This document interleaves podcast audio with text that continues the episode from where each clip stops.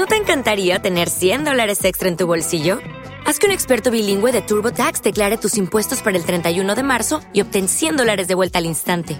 Porque no importa cuáles hayan sido tus logros del año pasado, TurboTax hace que cuenten. Obtén 100 dólares de vuelta y tus impuestos con 100% de precisión, solo con Intuit TurboTax.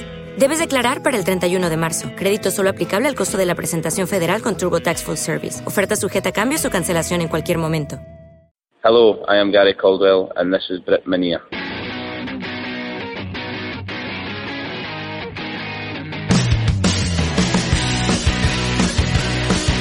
I am Bobby Charlton. And this is Brit Minia.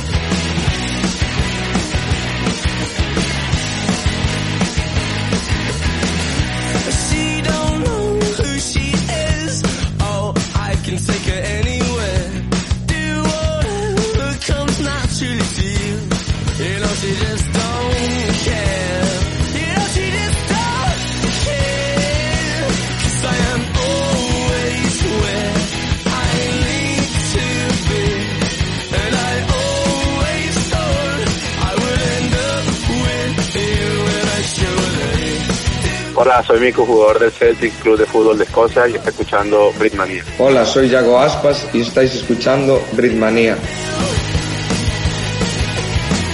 Hola, hola a todos, bienvenidos a una nueva edición de Britpub aquí en Britmania Radio. Qué placer volver a reencontrarnos y reencontrarme con eh, todos ustedes, fieles seguidores de lo que sucede en el programa, en el fútbol británico, con obviamente la Premier, la Football League, el fútbol escocés y muchísimas cosas más eh, que estaremos analizando, estaremos hablando en este programa. En el capítulo anterior de, de este podcast denominado Britpub, yo, Juan y Guillem, no pude estar, pero estuve muy bien eh, secundado, reemplazado eh, por Antonio y también por Javi en la tertulia y obviamente por el resto de nuestros eh, compañeros aquí en el, en el podcast, pero eh, mm, fue obviamente eh, ausencia por, por causa mayor, eh, justificado, obviamente, presenté el, el justificativo correspondiente a- hacia, hacia Antonio Portillo que me estuvo reemplazando y a quien voy a saludar a continuación, como siempre está aquí a mi derecha, amigo mío, ¿cómo, cómo estás?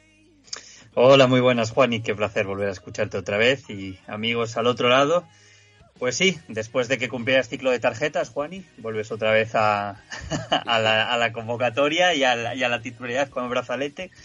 Pero bueno, de vez en cuando todo el mundo necesita un descanso y más si es, si es por causa de fuerza mayor. Así que, bueno, es un, un placer que vuelvas a estar aquí en tu mesa, ¿no? Porque al final el, capi eres tú. Y nada, en el último podcast hasta que tengamos ya puesto el árbol de Navidad y los regalos debajo del árbol, porque como bien sabrán todos, a no ser que vivan debajo de las piedras, la Premier League para y se viene la mayor cita del fútbol mundial. Si ya normalmente hablamos ¿no? de la mejor liga del mundo, ahora tenemos por delante el mejor evento del fútbol mundial, que es el mundial, ¿no? Cuatro años después. Volvemos a disfrutar del, del mejor fútbol de competición. Y bueno, antes de nada, eso sí, vamos a hablar de una nueva jornada de Premier League, Juani, en la que, bueno, parece que hay ciertas cosas que no cambian, ¿no? Hay equipos que no aflojan y alguna sorpresa que otra, porque hemos tenido una, una jornada, bueno, a la, a la altura de todo, lo que significa la Premier League y, Juani, y ya para darte paso, eh, uno de los jugadores más mediáticos del mundo decidió contar su versión y tenemos al mundo del fútbol completamente agitado, especialmente en Premier League. Así que bueno, vamos con ello, Juani, porque tenemos mucho de lo que hablar. Exactamente, exactamente. Vamos a por ello, Antonio. Eh, estaremos obviamente analizando los dichos de Cristiano, estaremos eh, analizando lo que dejó el fin de semana en la Premier y obviamente en todo el fútbol británico.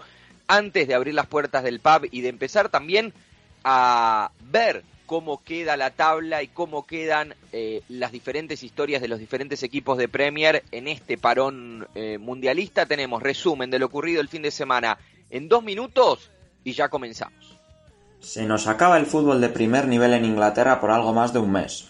La última jornada de Premier antes del parón nos ha dejado otro pinchazo del City, un Chelsea que no termina de arrancar con Graham Potter y la confirmación de Garnacho en el United, entre otras muchas cosas. La jornada arrancó precisamente en el Etihad. El Brentford le planteó un partido correoso al City y se adelantó con un buen gol de Ivan Tony. Foden lo empató en la segunda parte, pero en el descuento, otra vez Tony en una contraibada por Da Silva, le dio la victoria a los Bees.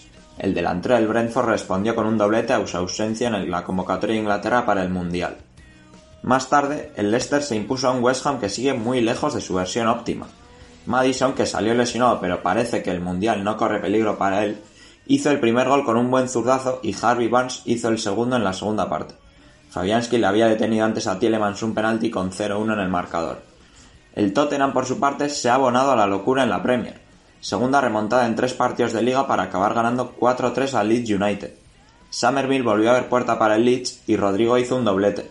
Pero primero Harry Kane para empatar 1-1, luego Davis para poner el 2-2 y Bentancur con un doblete para firmar la remontada en el minuto 87 le dieron los tres puntos. El Tottenham, entre todas las dudas, se va en puestos de Champions al parón. El Nottingham Forest empieza a levantar la cabeza acumulando dos victorias consecutivas contando la cosechada en Carabao Cup ante el Tottenham. Gibbs White está siendo el mejor de los Forest y marcó el único gol del partido. Zaha había lanzado antes un penalti al poste. Victoria también para el Liverpool ante el Southampton, que aún estaba sin Nathan Jones en el banquillo. Firmino adelantó a los Reds, pero Chadams lo empató rápidamente. Antes del descanso, eso sí, con un doblete de Darwin Núñez, el Liverpool se fue con 3-1 al marcador al descanso.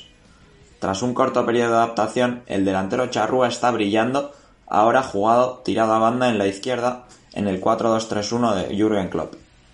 El Bournemouth goleó 3-0 al Everton en el Vitality Stadium. Marcus Tavernier sigue en estado de gracia y marcó el primer gol. Kiefer Moore hizo el segundo y Anthony sentenció el partido en la segunda parte. Se empieza a volver a caer el Everton otra vez. Victoria importantísima también para el Newcastle ante el Chelsea por 1-0 para marcharse terceros al parón. Willock le dio los tres puntos a los Magpies con un golazo desde la frontal del área tras una gran conducción de Miguel Almirón que sigue en estado de gracia.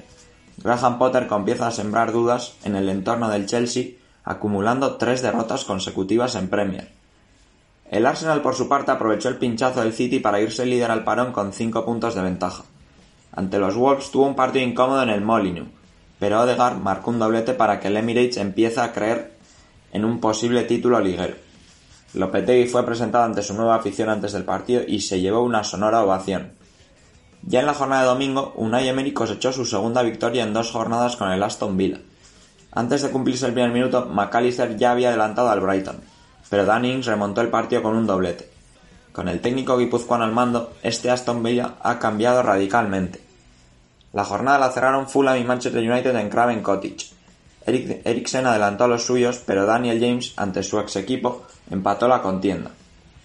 Cuando parecía que el partido acababa, una buena arrancada de Garnacho y una gran pared con Eriksen resultaron en el 1-2 final. El joven extremo argentino ha llegado al parón confirmándose como un jugador muy importante en la plantilla del. ¿Te está gustando este episodio?